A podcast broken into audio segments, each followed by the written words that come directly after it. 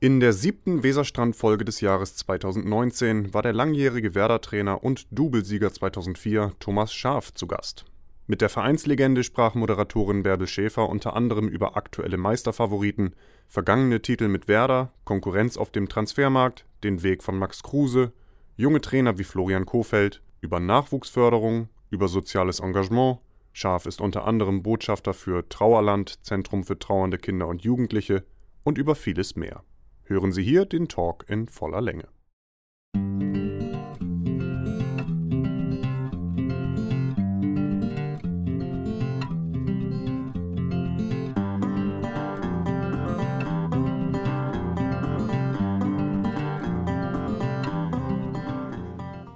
Herzlich willkommen zum Weserstrand Talk. Guten Abend. Ja, wer Werder in dieser Stadt sagt, der muss eigentlich auch Thomas Schaf sagen. Aufgewachsen in der Nähe des Weserstadions. Er war immer ein Fan dieses Clubs. Er war ein Topspieler, ein Toptrainer. Jetzt ist er technischer Direktor. Also er lebt wirklich ein Leben lang grün-weiß. Ich freue mich auf unseren fantastischen Gast heute im Weserstrand Talk, Thomas Schaf.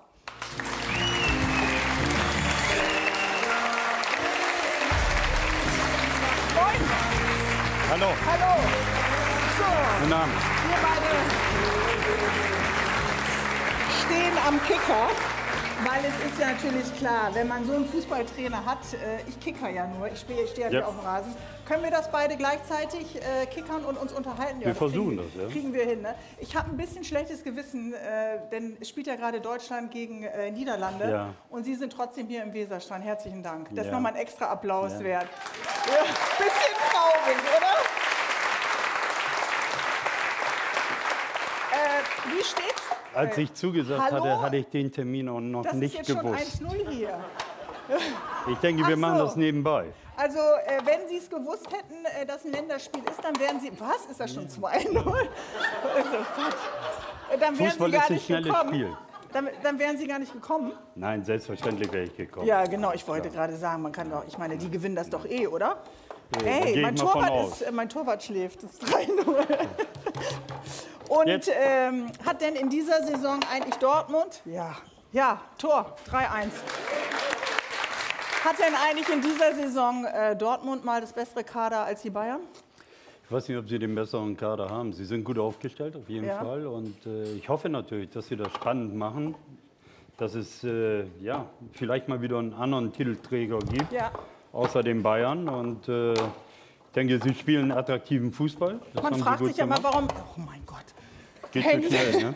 Warum hängen sich alle so rein? Du bleibst du ganz ruhig dabei und haust mir einen nach dem anderen in die Kiste hier rein. Ja. Äh, man fragt sich ja manchmal, warum hängen sich eigentlich alle so rein bei der Bundesliga? Weil am Ende gewinnen ja sowieso immer nur die Bayern. Ja, aber jeder will es ja denen auch ein bisschen schwer machen und jeder will natürlich auch irgendwo seine eigenen Erfolge haben, ins internationale Geschäft zu kommen, in die Champions League zu kommen. Das ist natürlich schon ein großer Anreiz, aber wenn man die Chance hat, und ich glaube, die Dortmunder haben diese Chance. Ruhig weiterreden genau, und wir zu mir wollten gucken. weiter Ja, ich schieße in der Zwischenzeit noch Schießt dann wieder ein paar Tore. Ja. Ähm, wenn man die Chance hat, so wie Dortmund, dann ist das natürlich nochmal ein zusätzliches Highlight. Und äh, ich glaube, dass ja, und wie schwer will es Werder jetzt in diesem Jahr mal den äh, Bayern dann machen? Naja, wir, wir sind ja so aufgestellt, dass wir mutig sind und dass wir eben auch etwas erreichen wollen. Wir wollen uns nicht mit der Normalität zufrieden geben, also einfach nur mitzuspielen, sondern setzen uns Ziele. Und äh, ich finde, das ist sehr mutig, sehr gut und der richtige Anreiz, um Leistungen auch äh, erreichen zu können. Ne? Ja, alles andere wäre man ja, glaube ich, auch falsch an der Stelle. Ne? Und läuft es Ja. denn schon äh, richtig gut? Bitte? Läuft es denn schon richtig gut? Also ich habe noch nicht das Gefühl, dass die Dortmunder so viel Angst haben vor den Werdern. Ja, ich glaube, ich glaube dass wir äh, im Moment noch ein bisschen gebeutelt sind von den Verletzten. Na, na, na, na, na. 5-1. Alle da lassen. Alle da lassen. 5-1. Nicht, Komm, wir gehen auf die Couch ja, und reden über Werder. Thomas Schaaf hat mich geschlagen beim Kickern. Mann, Mann, Mann, Mann, Mann, Mann, Mann. So. Unser schönes äh, Weserstrand-Sofa. Schön. Also, Werder hat sich viel vorgenommen. In dieser ja, Saison? Ich glaube, wir waren ja schon im letzten Jahr mutig mit dem, was wir ausgegeben haben, ins internationale Geschäft zu kommen, da mitspielen zu können, um diese Ränge eben kämpfen zu können. Und äh, wenn man das im letzten Jahr sagt und letztendlich die Mannschaft zusammengehalten hat insgesamt, bis mhm. auf einen Abgang, äh, ich glaube, sich auch ganz gut verstärkt hat noch mit dem einen oder anderen Spieler, der jetzt noch dazugekommen ist. Mhm. Ich glaube, da muss man dieses Ziel auch beibehalten. Das ist sehr mutig. Was heißt denn mutig? Also Sie haben es jetzt ja, zwei, mutig Mal ist gesagt. ja, wenn man sieht, welche, welche Konkurrenz man hat, wie letztendlich andere Vereine vielleicht auch äh, ja, bessere Voraussetzungen schaffen können, bessere Bedingungen mhm. schaffen können, andere wirtschaftliche Möglichkeiten haben, als Werder Bremen das hat. Und äh, man hat es ja gesehen am Transferfenster, wie viel wir vielleicht investieren konnten und äh, was dann so an Millionenbeträgen sonst so durch hat die er denn Liga falsch geflogen gepokert, ist. der Bitte? Max Kruse? Wollen wir noch mal kurz drüber reden? Er wollte ja die großen Pokale, die Ja. großen Spiele. Auch ich Jetzt glaube, Max Istanbul. hat für sich äh, seinen Plan und äh, hat immer eine Idee für sich. Äh, er geht seinen Weg, das ist in Ordnung. Also wir haben ihn ja ganz jung erlebt, da hat er ja auch schon gesagt, ich will letztendlich selbst etwas erleben und, und will meinen Weg gehen und hatte nicht so vielleicht die Geduld zu warten und äh, die hat er vielleicht jetzt Aber- auch nicht. Ja, und wenn man ein bisschen ungeduldig ist, kann ja schon mal sein, dass man sich verzockt. Ja, aber ich glaube, das ist für ihn kein Problem und für uns auch nicht. Thomas Schaaf, warum sind Sie eigentlich so treu?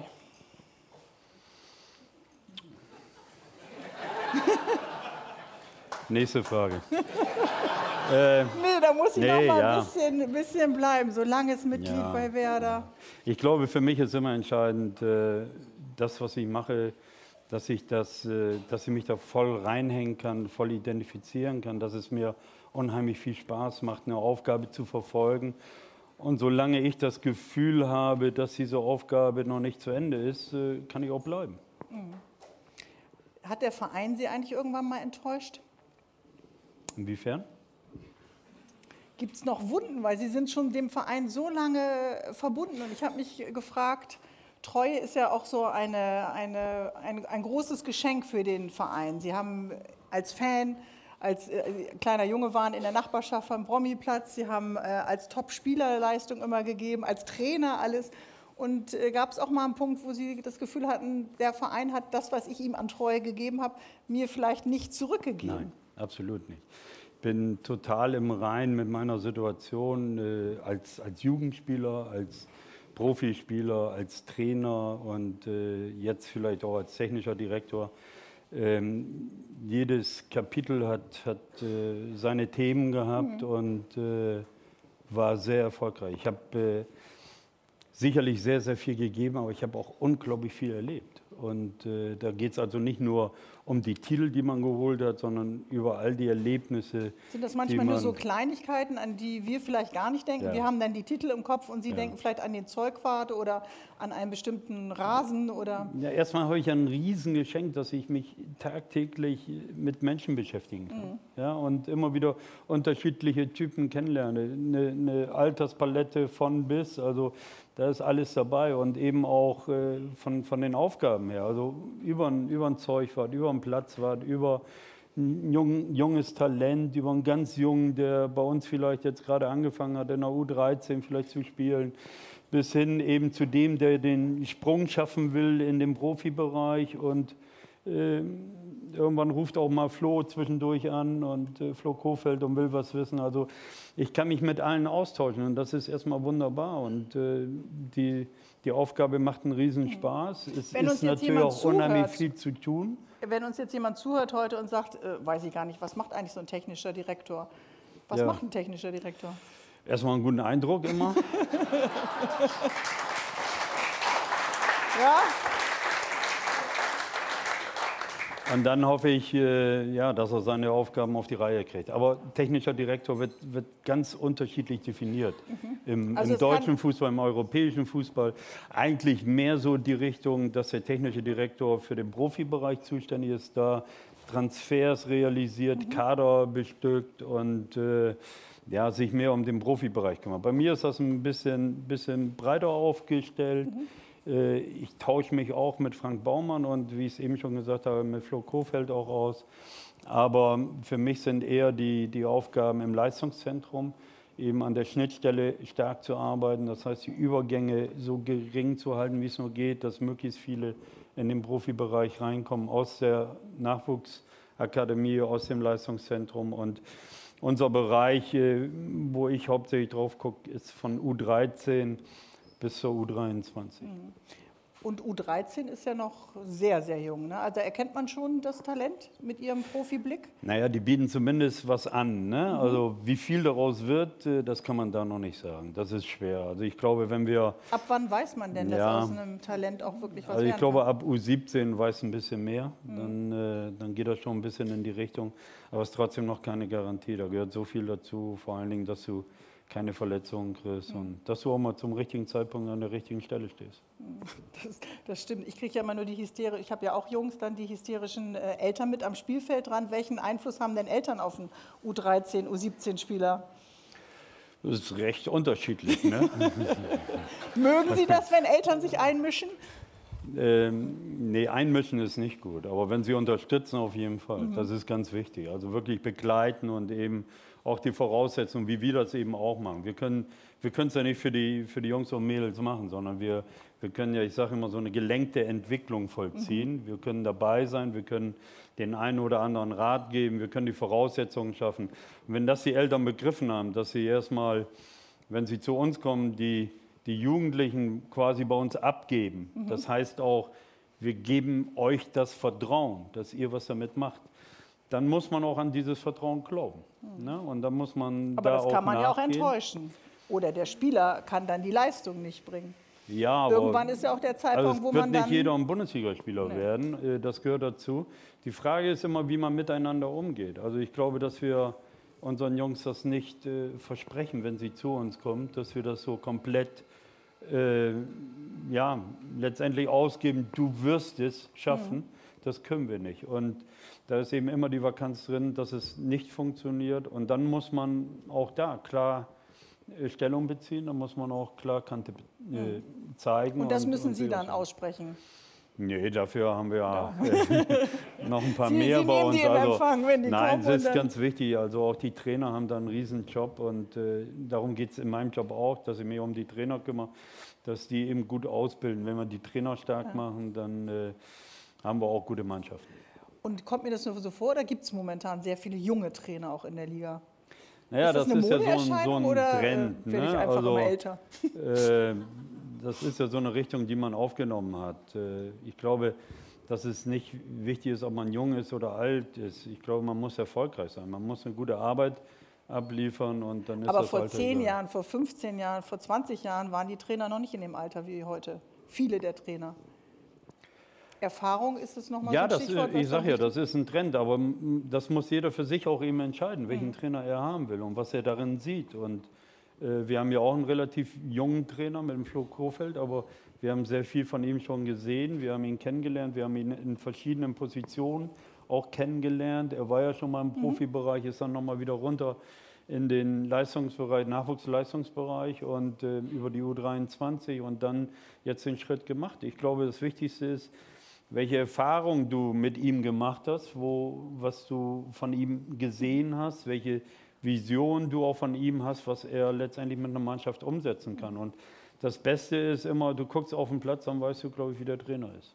Wenn ähm, jetzt ein Trainer, ein Erfolgstrainer wie Florian Kofeld äh, gute Leistungen abliefert, dann ist er natürlich auch gefragt. Vertrag und wird dann kriegt er bei Ihnen einen guten Vertrag, klar, oder äh, vom Verein natürlich, aber ich kann mir vorstellen, er kriegt natürlich auch andere Angebote. Dann wird der technische Direktor doch so ein bisschen nervös, oder? Haben Sie schon nein, immer damit Nachfolger ich, im Auge? Ist, nein, das ist auch nicht meine Baustelle. Also das ist die Baustelle von Frank Baumann mhm. und ich glaube, der ist da äh, top im Thema drin. Und ich habe es ja eben gesagt, also glaube, der Eindruck ist da, dass wir mit Flo einen Topmann haben mhm. und dass wir gerne mit ihm über Jahre hinweg äh, etwas realisieren wollen, dass er das eben auch schafft, dass er das umsetzen kann. Und deshalb hat er eben auch dieses Angebot bekommen, den Vertrag zu verlängern. Das, natürlich, wenn ein Trainer was aufzeigt, das geht heute sehr schnell, aber mhm. das ist nicht nur im Fußball so, das ist, glaube ich, bei allen in der Firma, wenn da irgendwo einer mal.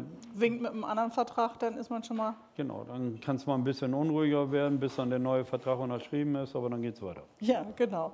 Jetzt hoffen wir, dass er auch so lange so treu bleibt und äh, erfolgreich ist in dieser Saison. Das wünschen wir ihm ja. Was hat denn Werder, was andere Vereine nicht haben? Ich meine, wir Oh. haben uns ja beide in Frankfurt äh, auch gesehen. Das war jetzt Ja. äh, nicht so lang. Nee, das war relativ kurz. Aber auch schön. Aber, Aber wenn ich gut. Sie jetzt nochmal nach Frankfurt einladen würde, dann würden Sie kommen, ne? Jetzt nicht äh, um Ja, ich bin auch zwischendurch so Immer gerne mal in. Frankfurt. Ja, kein, kein Problem. die Stadt war. Es lag nicht an der Stadt.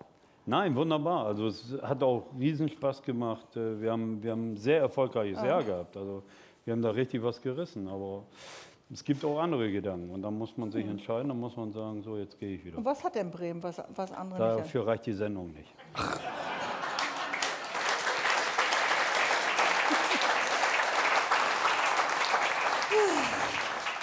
Wenn jemand so lange einem Verein schon verbunden ist, dann äh, kennt er bestimmt alle Mannschaften, Mm. die jemals gespielt haben. Ja? Äh, für Da bin ich jetzt absolut Werder. der Falsche. Bestimmt sind Sie da der Richtige, lieber Thomas Schaaf. Wir haben hier einen kleinen Monitor aufgebaut und wir spielen jetzt das äh, Quartett der Legenden. Ja? Oha. Ich zeige Ihnen eine Mannschaft. Jetzt wird es peinlich für mich. Nein, ne? nein, das wird nicht peinlich. Ich muss jetzt gucken, dass Sie nicht auf meinen Zettel gucken können. Das ist nämlich hier, wenn die Kamera da ist, ja. Und wir haben natürlich das Jahr, aus dem die Mannschaft ist, wegretuschiert. Ne? Okay, erste Mannschaft. Das war. Das müssten Sie jetzt Zwei, nichts vorsagen aus dem Publikum. Noch? 2-4. Ja, warum? Wie kommen Sie darauf? Die Trikots. Ja, die Trikots. Das Was sind die damals denn geworden in der Saison? War da irgendwas Wichtiges? 2003, 2004 war nicht so erfolgreich. Deutscher Meister als Trainer. Kurze Auflösung. Ja, aber überragende Saison. Super ich Saison, glaube, ne? das ist, äh, ja, Ja. das ist schwer zu toppen. Guck mal, ganz entspannt sind wir jetzt reingekommen ins Erste. So, Das war jetzt auch einfach. das war einfach, ne? Okay, nächstes äh, Bild. Mal sehen, ob Sie diese Legendenmannschaft kennen.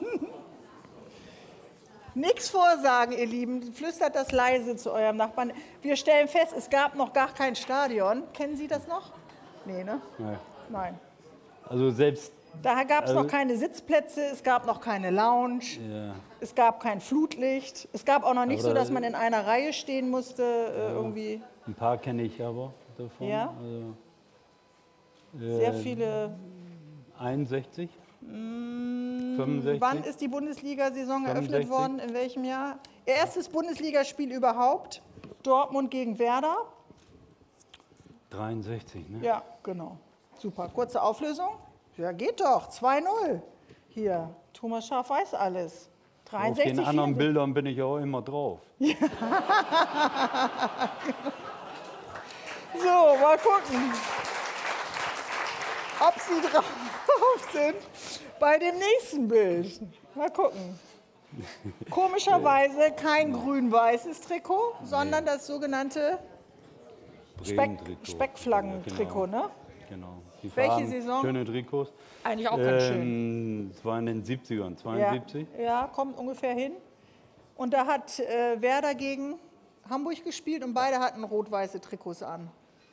Und dann gab es so eine Art Trikottausch in der Pause und ich glaube, Werder musste dann das Auswärtstrikot von Hamburg tragen. Kann ich mir 73. nicht vorstellen. Nochmal auflösen. 73? Ja, 71, 71, 72. 72. Ja, Ja, nicht schlecht. So, nächstes Bild. Das, äh, mal gucken, ob Sie sich darauf wiederfinden.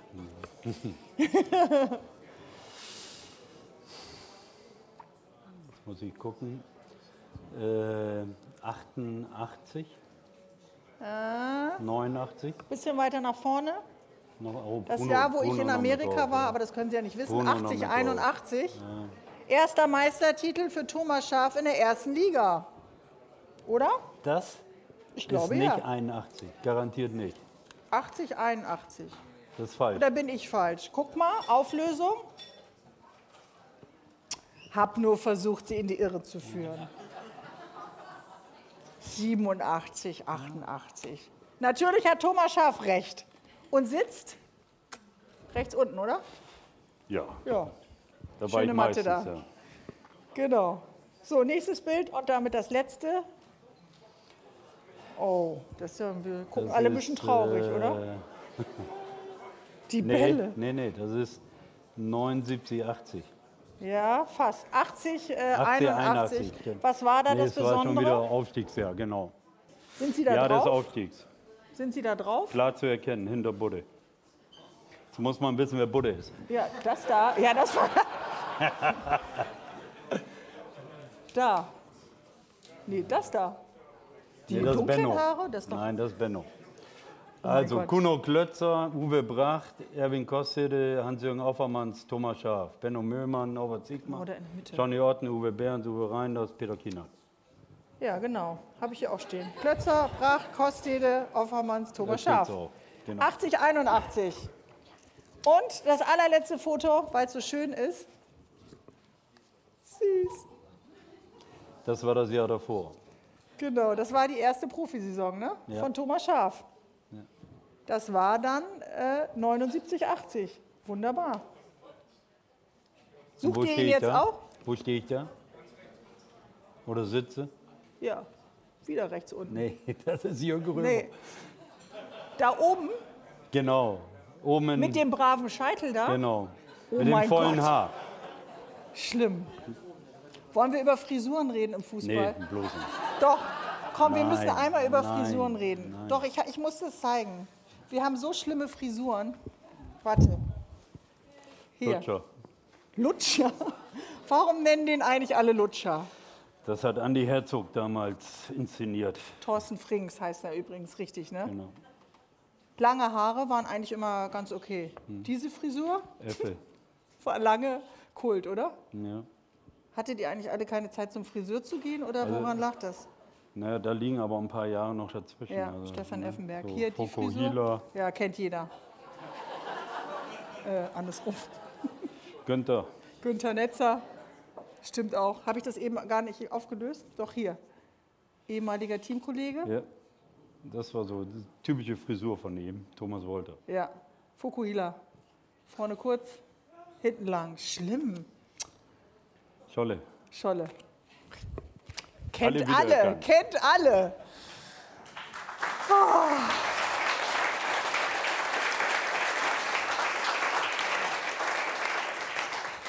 Hat Werder Bremen eine Philosophie?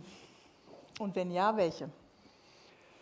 Ja, klar, aber mehrere. Eine Vereinsphilosophie, eine Spielphilosophie, eine Trainingsphilosophie. Also Vereinsphilosophie?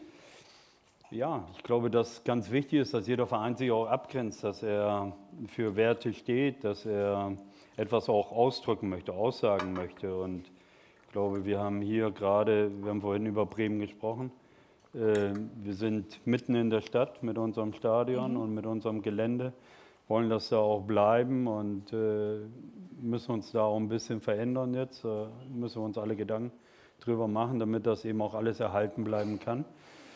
Ähm, Hilft da glaub- so ein Investor, der dann da ist? naja, es geht ja erstmal darum, ob wir das alles umsetzen können, was, Mhm. was jetzt so ein neues Leistungszentrum angeht. Wenn wir das nicht realisieren können, dann wird da einiges kaputt gehen. Und wenn wir nicht diesen Support liefern können, äh, den wir brauchen für die Bundesliga-Mannschaften, Mhm. das muss jedem bewusst sein. Also um auf dem Niveau zu spielen, muss auch Geld da sein. Ja, Hilft die wir Stadt? haben ja, wir haben ja, es geht nicht darum, und das muss jeder Bremer auch begreifen in dieser Diskussion, es geht nicht darum, irgendwo so einen Tempel dahin zu stellen, irgendwas Außergewöhnliches, Luxuriöses. Das können wir sowieso nicht, wir haben gar nicht die Kohle dafür. Aber es geht darum, auf ein Niveau zu kommen, was heute zeitgemäß ist. Wir haben Umkleidekabine auf Platz 11, äh, ich glaube, da sehen wir vielleicht auch noch Bilder von mir vom Frühjahr, da bin ich als kleiner Pöks reingegangen in diese Kabinen. Die sehen noch genauso aus. Also da muss man einfach mal schauen, dass man das wirklich auf ein Niveau bringt, was gut ist. Und nur darum geht es. Und wenn man sagt, sonst können wir das Niveau nicht halten, heißt es, alle anderen ziehen mit. Und wenn wir nicht mitziehen, sind wir nicht mehr auf dem gleichen Level. Ja, man muss sich einfach vorstellen, wir, wir sind ja in der Konkurrenz ne, in der Liga. So, und wenn wir gute Spieler bei uns haben wollen, dann müssen wir eben auch, haben wir vorhin drüber gesprochen, gute Voraussetzungen bieten und müssen etwas liefern können in der Konkurrenz. Und wenn wir das nicht können, dass wir da zumindest ein gutes Niveau anbieten können, dann kriegen wir die Spieler nicht. Das heißt also, eine Säule in unserem Verein, dass wir aus dem Nachwuchsbereich, wo Werder Bremen sich immer hervorgetan hat, eben Spieler in den Profibereich zu bringen, dass diese Säule wegbrechen wird. Äh, und so schnelllebig wie das Geschäft ist, darf eigentlich ja keine Saison äh, geschludert oder irgendetwas äh, hängen gelassen werden, dann ist man ja schon schnell wieder raus. Ja, und wir können uns das andere nur von dem anderen, eben nur äh, Transfers in, in, großer Höhe, das können wir uns nicht erlauben. Also wir, wir sind darauf angewiesen, das zu realisieren. Und nur dadurch können wir auch unseren Spielbetrieb letztendlich auch halten. Ne? Dadurch sind wir weiterhin in der ersten Liga. Mhm. Und trotzdem müssen ja Ausgaben sein. Niklas äh, Füllkrug ist jetzt einer dieser Saison, ein Zugang. Äh, man hat auch Geld ausgegeben und das heißt natürlich, die Erwartungen sind eben auch hoch. Mit diesem Druck muss natürlich ein Spieler äh, auch umgehen können. Haben Sie als technischer Direktor dann eben auch Verantwortung und Zugang zum Spieler, um ihm diesen Druck entweder nehmen zu können oder Erwartungshaltung zu formulieren? Ja, und äh, klar, also da arbeiten ja ganz, ganz viele dran, ja, um mhm. letztendlich auch äh, die Spieler zu betreuen, sie zu führen, mit ihnen diese Entwicklung auch zu vollziehen und natürlich, wenn sie oben im Profibereich angekommen sind, auch dort zu begleiten. Also wir, wir haben unglaublich viele Leute, die uns dabei unterstützen und fangen damit eben auch schon im Leistungszentrum an. Mhm. Also dass wir dort schon Psychologen dabei haben, dass wir uns um äh, Schule kümmern, dass dort eben alle Bereiche, die ja einwirken auf so eine Leistung, mhm. dass die eben auch funktionieren können, damit man eben auf dem Platz seine Top-Leistung abliefern kann. Und, Und wenn wir dann so einen Niklas Füllkrug, Füllkrug haben, dann wollen wir natürlich auch haben, dass er äh, das, was er aufgezeigt hat, der war ja schon mal bei uns, er hat mhm. ja schon mal eine Historie bei uns gehabt und dass er das jetzt eben, sage ich mal, noch gestärkter eben in dieser Saison auch zeigen kann. Mhm. Aber der Druck ist schon gestiegen. Also Sie kennen ja auch ja, den die Verein Erwartungshaltung als Spieler die Erwartungshaltung ist, doch, ist doch erstmal was Gutes, mhm. weil jemand erwartet was von mhm. dir. Das heißt, du hast ja schon mal was aufgezeigt, was nicht so schlecht ist. Mhm. Ja, und sich daran zu messen, da nachzugehen, das, das erreichen zu wollen, das ist ja erstmal was unglaublich Positives. Wir machen immer Erwartungshaltung, machen wir immer gleich was Negatives daraus. Mhm. Nein, wir selbst haben ja eine hohe Erwartung auch von uns, mhm. eben Ziele zu erreichen, setzen uns hohe Ziele. Um Ist das dann die Spielerphilosophie, die Spielphilosophie, eben auch zu sagen, Unsere Philosophie ist, wir wollen alles selbst in die Hand nehmen. Wir wollen selbst alles bestimmen und mhm. egal wo wir hinfahren, wollen wir gewinnen. Egal ob es bei Bayern ist, bei Dortmund oder sonst wo in der Liga oder wenn wir auch international dabei sein sollten, wird sich das nicht ändern. Mhm. Und so gehen wir in jedes Spiel. Wir wollen im Prinzip bestimmen. Das gelingt uns manchmal besser. Wollen die anderen ja auch, ne? Manchmal nicht, genau, weil die anderen vielleicht auch gut sind oder vielleicht auch mal einen Tag haben, wo sie uns mhm. besiegen. Ich meinte das jetzt auch gar nicht so negativ mit dem Druck. Ich meinte, es hat sich ja auch ein bisschen was verändert. Es gibt Social Media, es hm. gibt einen anderen äh, Auftritt auch bei, bei Medien. Äh, von daher sind natürlich die Spieler noch mal anders in der Öffentlichkeit, ähm, als das äh, vielleicht bei Ihnen in der Zeit war, als Sie Spieler waren oder ja. noch vor 10 oder vor ja. 20 Jahren. Wenn heute jemand ein Schnitzel mit Blattgold ist oder abends mal feiert oder mit dem Auto zu schnell fährt oder sonstige Sachen macht, es bleibt das ja nichts mehr um. Dabei. Ist man sozusagen gleich live dabei. Das geht ja eigentlich gar nicht. Sie müssen wie so perfekte Vorbilder sein im wahren Leben, auf dem Platz. Ja. Das ist schwierig. Wo das ist, man da noch leicht oder wo kann man sich eigentlich dann noch fallen lassen? Deshalb müssen wir immer schauen, wo, wo die Grenzen sind. Mhm. Ne? Also wie weit wir das ganze Geschäft auch bedienen können. Natürlich, wir haben, wir haben heute eins nicht mehr, das ist Zeit. Mhm. Ja, wir wollen alles sofort haben. Ja, wir wollen aber das geht uns, geht uns allen so. Also jeder will, was weiß ich, den besten Urlaub haben, will ein Haus haben, will ein Haustier haben, will den besten Wagen fahren. Und das nicht irgendwann mal so als Wunsch, wenn du mal später was erreicht hast, nee, morgen. Ja, und genauso ist natürlich dann auch die Erwartungshaltung, dieser Druck wird ja so aufgebaut, weil natürlich auch eine Konkurrenz da ist. Wir müssen letztendlich wollen wir auch haben, dass über Werder berichtet wird. Ja, wir haben hier äh, beim Trainingsplatz, beim Training jeden Tag ein volles Programm. Alle Leute sind da und wir können nachlesen, drei Minuten später die ersten Bilder im Netz verfolgen, was auf dem Trainingsplatz passiert ist oder wie wer angekommen ist, mit welcher Frisur, mit welchem Wagen mhm. ja, er wieder weggefahren ist und mhm. wer vielleicht noch daneben saß. All das ist interessant, weil der Fußball ist natürlich ein Teil unserer Gesellschaft, aber ein sehr schillernder Teil. Und das interessiert die Leute. Und deshalb müssen solche Informationen fließen. Und jeder muss für sich entscheiden, wie weit er das mitmachen möchte und äh, wie, wie sehr wir uns da mhm. all diesen Medien letztendlich auch öffnen. Und das heißt, Sie versuchen dann auch nochmal, jetzt nicht Sie persönlich, aber Sie und das Team, dann auch die jungen Spieler da ein bisschen äh, zu schützen oder kann man das eigentlich gar nicht mehr? Weil die haben ja so, schon ein eigenes äh, Social Media Account oder eine Freundin, die schon Instagram-Star äh, dann ist und dann. Wo ja, fängt man da dann viele, an? Genau, da sind viele Sachen, also das muss jeder einfach auch mhm. begreifen. Wir können da einfach nur eine Aufklärung mhm. betreiben. Also wir können einfach nur den Spielern sagen, pass auf, verdeutliche dir mal, was du da machst und wo das im Prinzip rauskommt, was daraus passiert.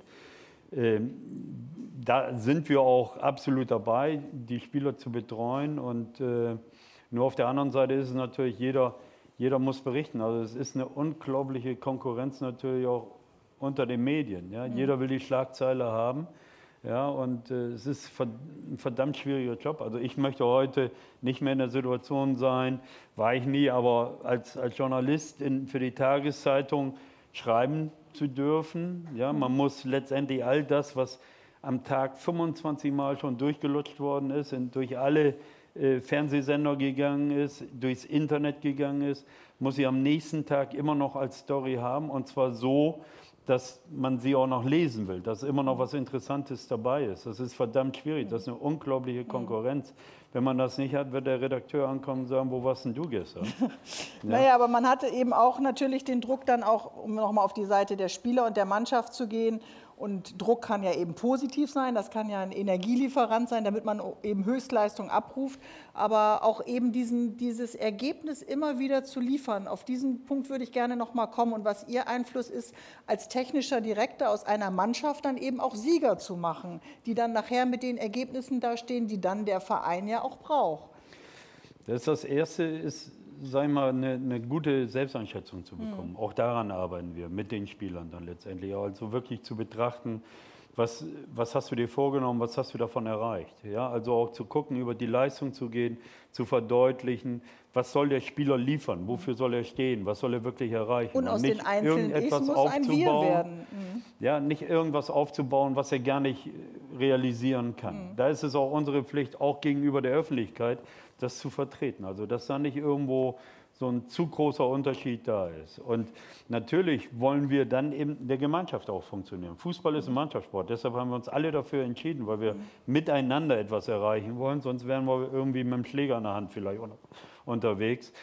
Deshalb ist es, ist es gut, wenn man dann eben sich auch verbindet und vereint und dann eben gemeinsame Ziele auch vorgibt, die man dann eben auch erreichen kann. Nicht und irgendwelche egal, wer wann zum Verein dazustößt, wer wann das Team wirklich dann unterstützen kann, ob man jetzt in der letzten Minute dazukommt oder wie Topak aus dem anderen Verein dann ausgeliehen wird. Wie schafft man dieses Wir? Wie wird aus diesen vielen Ichs, diesen Individuen mit all den Persönlichkeiten, mit den eigenen Träumen dann tatsächlich eine Mannschaft?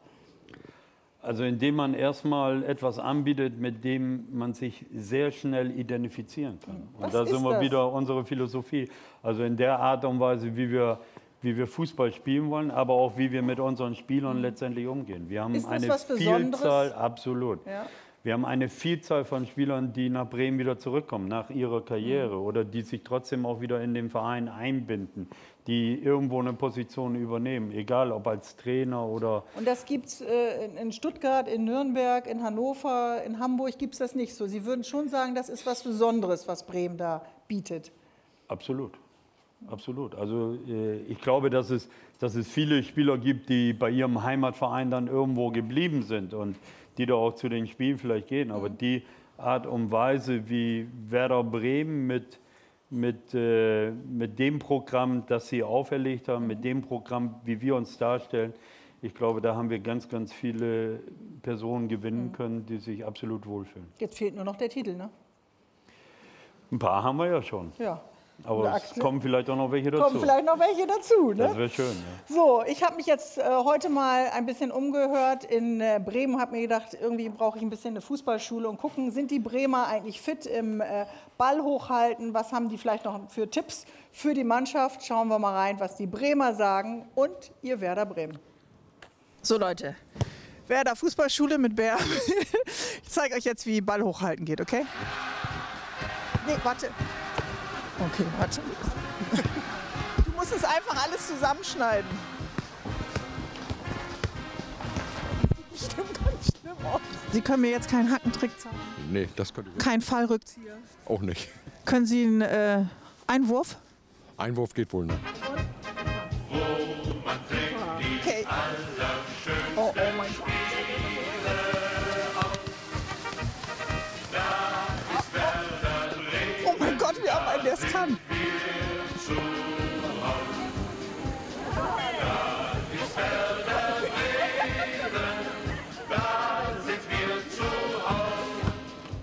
Warum bist du Werder-Fan?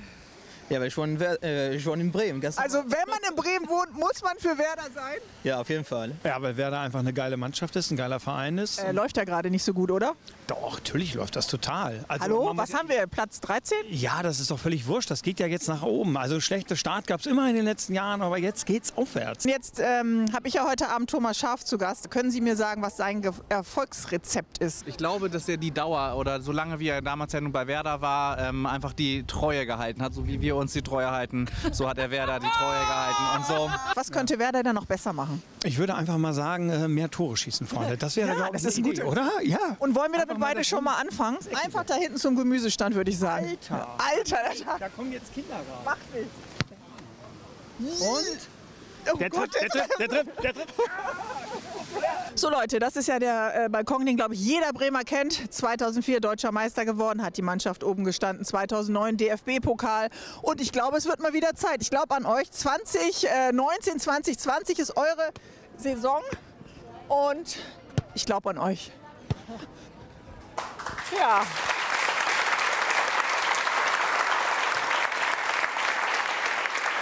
Was ist Ihr Tipp? Bitte? Wo wird die Mannschaft stehen am Ende der Saison? Auf einem guten Tabellenplatz. Auf nur. Mensch, diese Diplomatie. Ihr trainiert den ist, ganzen doch, Tag. ist doch Mann. klar. Also je, je höher wir kommen in dem Ranking und wenn wir das tatsächlich schaffen sollten, Unter den Inter- ersten dreien. Das werden wir nicht schaffen. Unter den ersten sechs. das wäre schön, wenn wir um sieben, sechs, Und sieben, acht neun. mitspielen können. Das wäre fantastisch. Unter den ersten neun. Das wäre top. Hand drauf. Absolut top. Die gibt es nicht. Man kann eben nichts sagen im Fußball. Ne? Man gibt Genau. alles und am Ende ist es so ein bisschen wie in der Ehe. Man Reicht's weiß doch. dann auch nicht, ob es reicht. Ob es hält, ja, muss, muss man mal sagen. Man investiert alles, man schafft ein schönes Zuhause, man kümmert sich um den Nachwuchs, man baut ein Haus. Oder bin ich jetzt total, liege ich ganz falsch? Ist doch schön. Ja, alles ist doch eigentlich schön. Und wenn dann noch dann der Partner das bleibt, Ja, und dann hält das ja, auch. Ja, genau. So, ich habe äh, nächste Woche Hochzeitstag, vielleicht komme ich deswegen drauf. Wir beide spielen jetzt gegen das ähm, Publikum. Das weiß Thomas Schaf noch nicht. Und zwar spielen wir Fußballscharade. Ich äh, bin ja immer nur ein fernsehguckender äh, Fußballfan. Sie sind ja rundum der absolute Fußballprofi. Und trotzdem gibt es Begriffe. Keine Wir Angst, haben Sie spielen zusammen? ja, wie, ist das schlimm? Wollen Sie einen anderen Partner haben? Sie gucken schon sehr hier an. Wir spielen jetzt Ich bin Fußballbegriffe gespannt, was dabei rauskommt. Ja, äh, die größte Herausforderung für mich ist, ich darf dabei nicht reden. Annika zeigt uns. Äh, Ich darf reden. nein, nein, wir dürfen beide nicht reden. Beide nicht. Das heißt Charade. Wir sehen nur einen Begriff und wir können den zusammen oder einzeln nachspielen. Und wenn das Publikum ganz schnell ruft, dann gewinnen wir am Ende einen Apfel. Ja. Wir, müssen, wir können jetzt hier noch nicht große. Ne? Man muss ja gesund bleiben als Lass Sport. loslegen jetzt. Okay, seid ihr bereit? Frage ans Publikum, okay? Ihr gegen uns. Okay. Oh, ist einfach. Ja. Ah. Ah.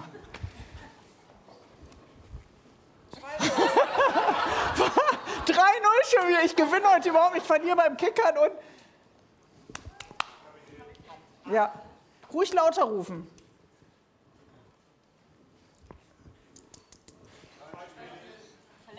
Ja.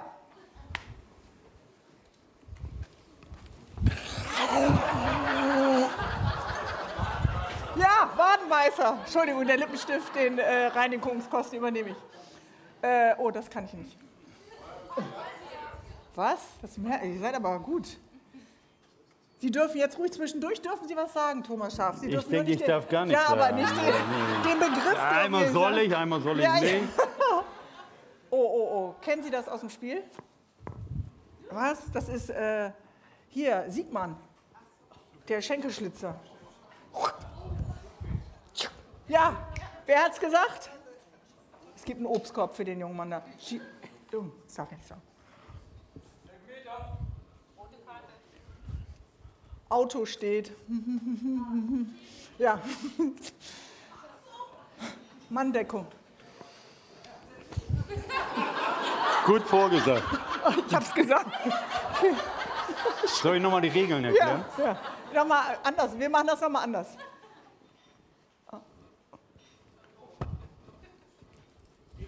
Ja. Äh. oh Mann, man kann euch ja nichts vormachen. Ich glaube, das Publikum hat gewonnen. Super gemacht, Thomas Schaaf.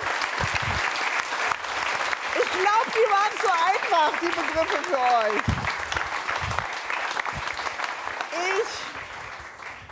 Waren die zu einfach? Leistbar. Ja. Leistbar. Blutgrätsche ist schon hart, oder? Ja. ja. Blutgrätsche War ist keine hart. schöne Situation damals, Nee. was wir da erlebt haben. Und es sah böse, böse aus. Gott sei Dank ist bei Ewald alles in Ordnung. Ja, ne? Stimmt, das wird jetzt mit Norbert Siegmann irgendwie ein Leben lang äh, in Verbindung Ja, bleiben. gut. Oje. Gut, Schwalbe hatten wir, Videobeweis. Gute Sache. Absolut. Äh, Ich glaube, dass wir alle begreifen müssen, dass, äh, dass wir, glaube ich, immer nur die Fehler sehen oder dass wir immer nur das Schlechte sehen, wenn mal was nicht funktioniert oder nicht passt. Ich glaube, das Ganze muss ich noch ein bisschen einspielen. Das Verrückte ist, wenn wir, wenn wir etwas nicht nachvollziehen können. Das heißt also, wir müssen uns Gedanken machen, dass der Zuschauer im Stadion das eben auch auf dem Screen oben sehen kann, worum es geht, was passiert ist. Das wäre vielleicht äh, Mhm. Das zum erklären. Mhm. Verdeutlichen genau besser, damit man das eben nachverfolgen kann. Und es muss wesentlich schneller gehen. Also für mich Das sind viele Entscheidungen so- dauern zu lange. Und dann, wenn es zu lange dauert, ist es eben für mich auch keine Situation mehr, wo es klar und deutlich Mhm. ist. Und eigentlich nur dann sollen die ja sich einschalten.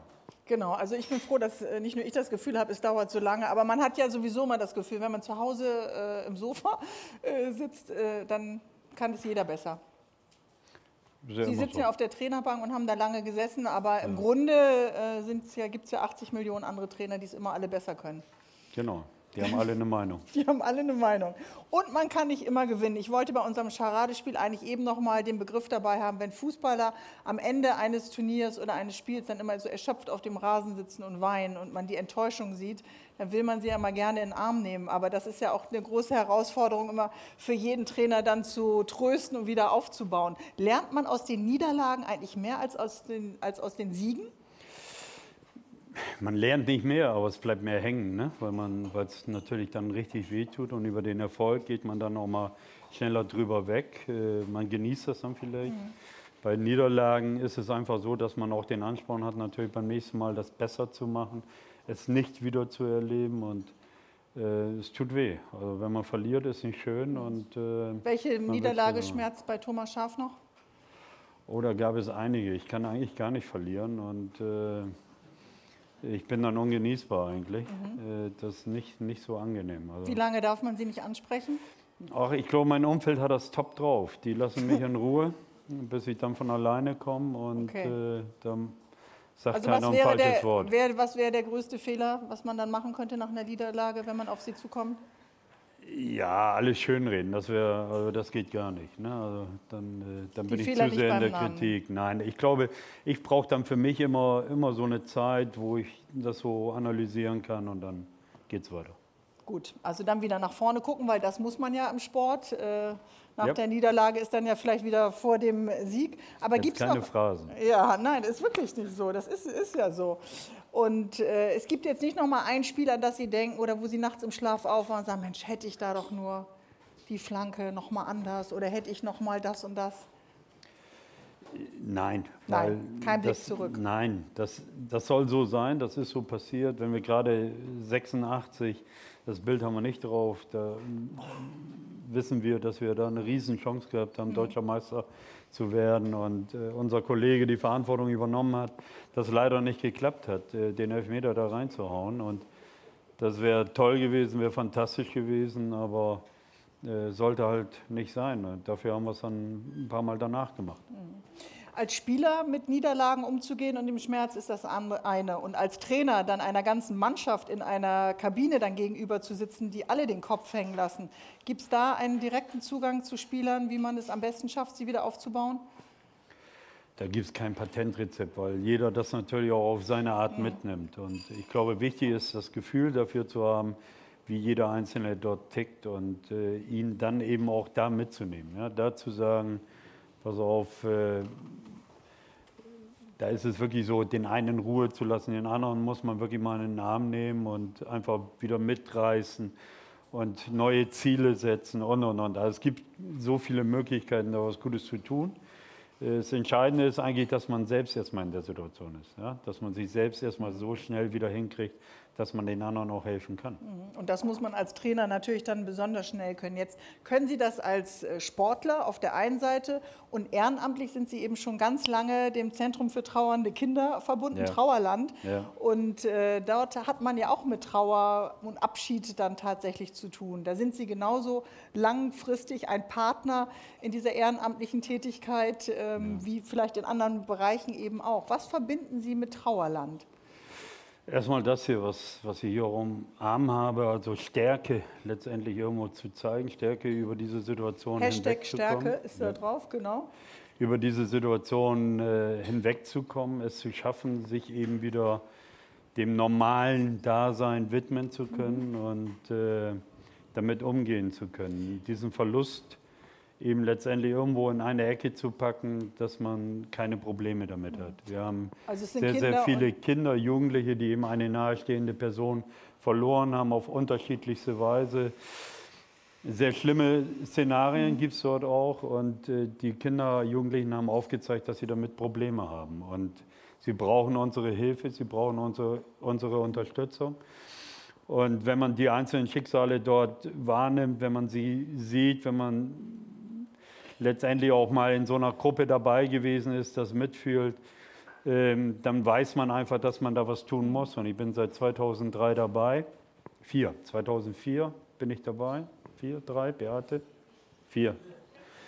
Die 2004. Initiatorin sitzt dort, äh, die fantastische Arbeit leistet, großartig. 20-jähriges Jubiläum hatte 20 Trauerland äh, Jubiläum. in diesem Jahr und man kann ja auch sich mal überlegen, wenn man Geburtstag hat oder eine genau, Feier, das, kann man ja auch sagen. Diese Organisation wird nur durch, durch Spenden realisiert. Das ist ein unglaublicher Akt, der da äh, realisiert werden muss und ich kann nur sagen, fantastische Arbeit. Wenn man Lust hat, da sich schlau zu machen oder mal hinzugehen, ist herzlich eingeladen wird alle Informationen darüber kriegen. Wir müssen alle wissen, das ist ein Thema, das uns alle betrifft und äh, wir müssen alle lernen, damit umgehen zu können. Wir hauen so viele Tabus platt.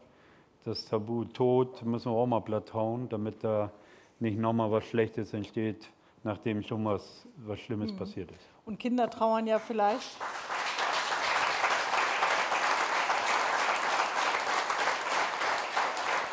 ein bisschen anders eben dann auch als äh, Erwachsene. Nun kann ich mir vorstellen, als prominente Persönlichkeit kommen immer viele Organisationen auf Sie zu und sagen, Thomas Schaaf, wollen Sie nicht Ihren Namen geben? Warum haben Sie sich denn für dieses doch ja sehr schwierige Thema äh, entschieden? Hat das mit dem frühen Verlust des eigenen Vaters zu tun oder gab es einen anderen Ansatz?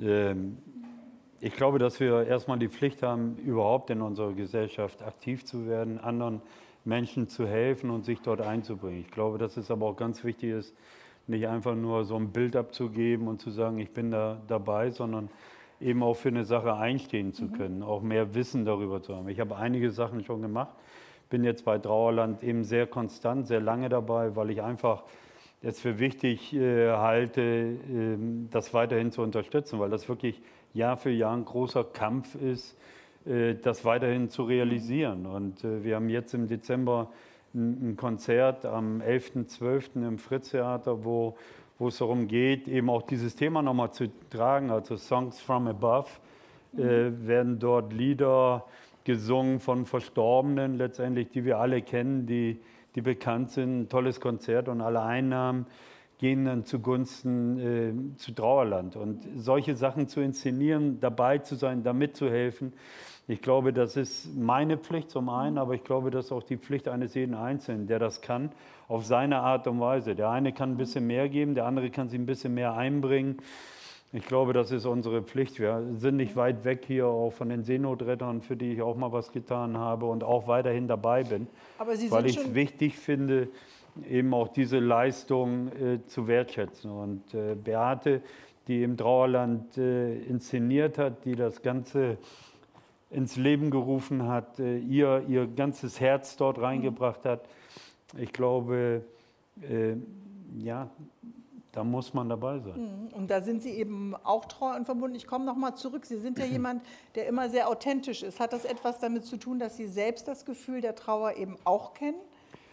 Ja, Sie absolut. Ja wir, haben, wir haben junger Mann in, ohne Vater. Ja, mein Vater ist eben auch relativ früh verstorben, aber wir haben, wir haben 2003 ein sehr schweres Jahr gehabt, in dem wir eben äh, drei Personen in kürzester Zeit mhm. äh, verloren haben in der Familie und auch eine Tochter haben, wo wir auch wissen, dass wir ein Riesenglück gehabt haben, dass da eben keine größeren Probleme aufgetreten sind. Und äh, wenn man dann eben andere Kinder, Jugendliche sieht, dann kann man, glaube ich, sich da auch hineindenken, was da vielleicht passiert und was da entstehen kann. Und ähm, es ist dann eigentlich, ja, ich kann es nur noch mal sagen, unsere Pflicht, und 20 Jahre feiert Trauerland in diesem Jahr. Sie begleiten es eben schon seit dem Jahr 2004. Ja. Im Fußball bedeutet es eben auch immer wieder Abschied. Man muss loslassen, man muss Teamkollegen loslassen, man muss äh, Managerkollegen loslassen, man muss äh, immer wieder Abschiede feiern. Sind Sie dann jemand, der noch Kontakt hält oder ähm, gucken Sie da nicht zurück? Ich freue mich immer, wenn ich, wenn ich ehemalige Spieler oder Mitspieler oder ehemalige mhm. Spieler von mir wiedersehe und äh, sie begrüßen kann oder wir auch gemeinsam etwas unternehmen.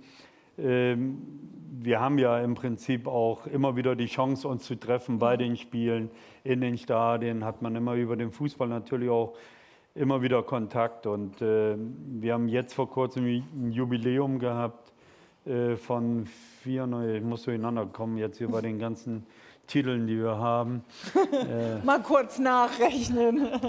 also 94, 2009 und äh, die jetzige Mannschaft, also von 1994, von mhm. 2009 und die jetzige Mannschaft, also drei Generationen kamen mhm. da zusammen. Das war toll, das war fantastisch. Und Sie kannten alle? Äh, ich war überall dabei, ja. Eigentlich ganz gut. Claudia Pizarro, äh, Claudia sage ich schon, Claudio. Claudio Pizarro. Letzte Saison hat er angekündigt. Ja. Was können junge Spieler von ihm lernen? Unglaublich viel. Es ist die, die große Gabe auf der einen Seite durch Claudio, wie er das eben auch realisiert, wie er selbst noch Fußball spielt, wie fit er noch ist. Mhm. Und durfte ihn letztens ja auch ehren da vor der DFL. Und ähm, es ist fantastisch, ihm zuzuschauen, dass er diese Leistung realisiert. Ich selbst habe als junger Spieler auch von vielen erfahrenen Spielern profitieren können, Tipps angenommen, was Claudio eben weitergeben kann. Aber alleine, wenn er im Training dabei ist und wenn man sich Sachen abschauen kann, das mhm. ist großartig für jeden Spieler ein Genuss und eine große, ja, ein großes, äh, eine große Gabe letztendlich, sowas aufnehmen zu können. Nutzen Sie sowas wie eine Werder-App? Ja, haben Sie eine Werder Frühstückstasche? Tasse? Nein, aber wir sind natürlich bestens aufgestellt. Äh, schlafen Sie in, haben, äh, äh, schlafen Sie in Werder-Bettwäsche? Wir haben einige Produkte, die sehr interessant sind. Ja. Ja. Schlafen Sie in Werder-Bettwäsche? Nee, das ist noch nicht passiert. Es wird jetzt kühler, tragen Sie den Werder-Schal? Selbstverständlich. Gefühl, es gibt kein Produkt mehr, wo man, man sich nicht mit Werder äh, eindecken Nein, kann. aber, aber das wollen wir doch auch haben. Also haben das, Sie ein das Ritual, gehört auch so dazu. Also wir können doch auch nicht beigehen und können sagen, das Handy wollen wir nicht mehr haben oder das nee. iPad wollen wir nicht mehr haben. Aber gibt es so ein Ritual bei Thomas Schaaf, bevor äh, Werder spielt, hängen Sie dann an Ihrem Balkon die Werder-Fahne raus oder genau. Steh im Garten. Steh im Garten. Genau. Nein. Haben Sie nur grün-weiße Pflanzen im Garten oder sowas? Nein. Nein. Nein, aber äh, das brauche ich auch nicht, weil ich stehe für Werder Bremen. Sie sind praktisch genau. Werder Bremen.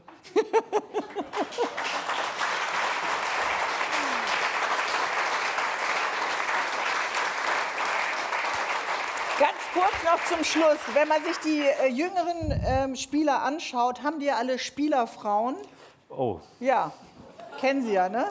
Ann-Kathrin Götze. Ja, da bin die ich sieht jetzt. so ein bisschen aus wie die Frau von Mats Hummels, Kati Hummels. Man kann die leicht verwechseln.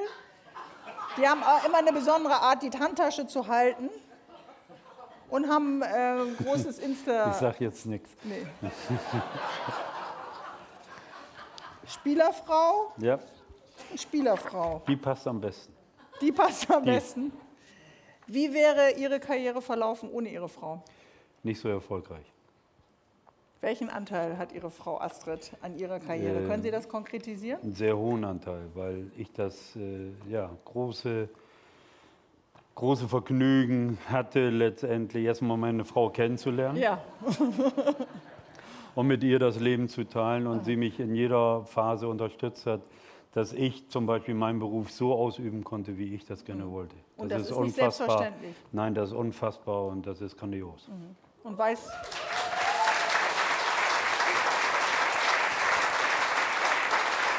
Aber das muss man sagen, da sind Sie ja eben auch äh, ein, ein außergewöhnlicher äh, Mensch, weil viele wechseln dann ja auch schon mal die Spielerfrau, ne? die eine Saison so, dann in der einen Saison designt die Hundehalsbänder, im nächsten äh, dann Handtaschen. Das ist ja alles bei Ihnen nicht der Fall.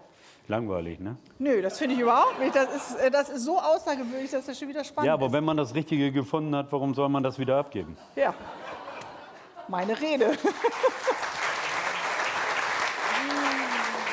Lieber Thomas Scharf, eine Tradition beim Weserstrand ist es ja immer, dass der vorherige Gast eine Frage stellt an unseren heutigen Gast. Und beim letzten Mal tanzen Sie gerne? Oh, Ich weiß, dass Sie gerne Auto fahren, aber tanzen Ja. ist für Sie, äh, ich glaube, genauso traumatisch äh, wie für mich. Ja? Und ich hatte diesen grünen Gold-Supertänzer, Europameister, Weltmeister. Sie müssen keine Angst haben, ganz ruhig. Ich darf müssen sitzen bleiben? Sie müssen nicht, müssen nicht mit mir ich kriege tanzen. jetzt gerade so einen Schweißausbruch. hier. Roberto Albanese ist ja der Supertänzer. Ja. Kennen ja, Sie, ne? ja. Ja. Wissen- Können Sie wissen, wie es mir vorher gegangen ist? Ich habe wochenlang trainiert. Der hat jetzt nur eine Frage an Sie. Bleiben Sie ganz ruhig. Ich kann auch Hand halten. Ihre Frau ist im Raum. Das ist alles ganz offiziell. Es ist nur eine Frage. Sie müssen nicht tanzen. Frage von Roberto Albanese an Thomas Scharf. Bitte schön. Lieber Roberto Albanese, was ist äh, Ihre Frage an Thomas Scharf? Also meine Frage an Thomas Schaaf wäre von Trainer zu Trainer, wie fühlt sich wirklich die Zeit an, wo man nicht mehr täglich sich mit dem Fußball oder in meinem Fall halt mit dem Tanzen auf dem Feld oder auf dem Parkett halt auseinandersetzen muss? Gibt's ja nicht. Die Zeit Nee. gibt's ja nicht.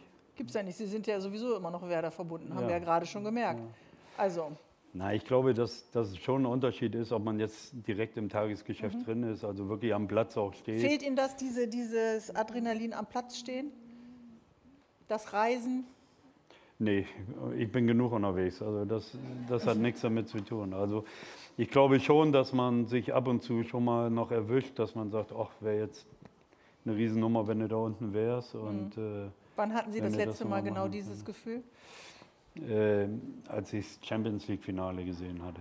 Oh, das verstehe ich. Gibt es eigentlich noch irgendwelche Verletzungen bei Ihnen aus der aktiven Zeit, wo Sie heute noch sagen, wenn Sie jetzt aufstehen aus dieser schönen Couch, äh, ah, da zwickt es oder da tut was weh?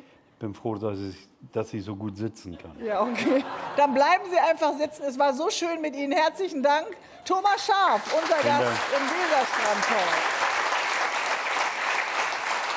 Einen äh, ganz herzlichen Dank.